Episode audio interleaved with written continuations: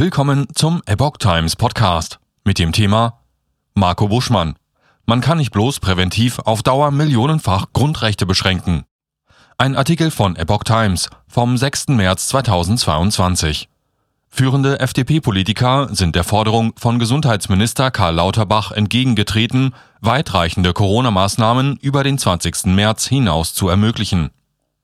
Wenn sich die Gefahrenlage entspannt, müssen auch Maßnahmen zurückgefahren werden – sagte Justizminister Marco Buschmann den Zeitungen der Funken Mediengruppe.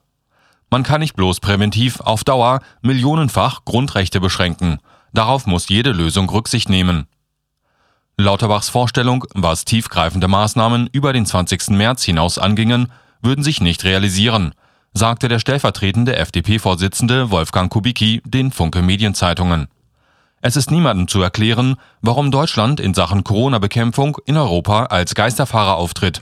Einen solchen Sonderweg werden wir nicht mittragen. Lauterbach hatte verlangt, die Länder müssten weiterhin frühzeitig auf die kommenden Corona-Wellen reagieren können. Dazu gehörten die Maskenpflicht und Kontaktbeschränkungen.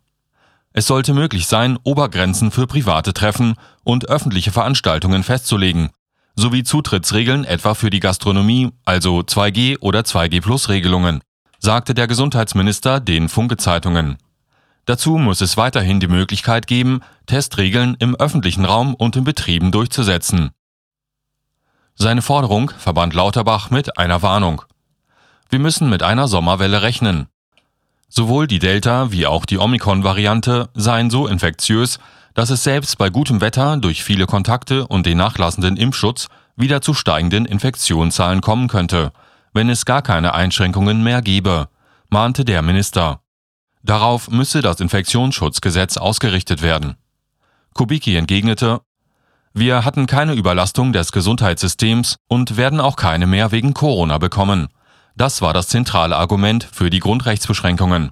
Es wäre sicher hilfreich, wenn wir endlich aus dem Warnmodus herauskommen.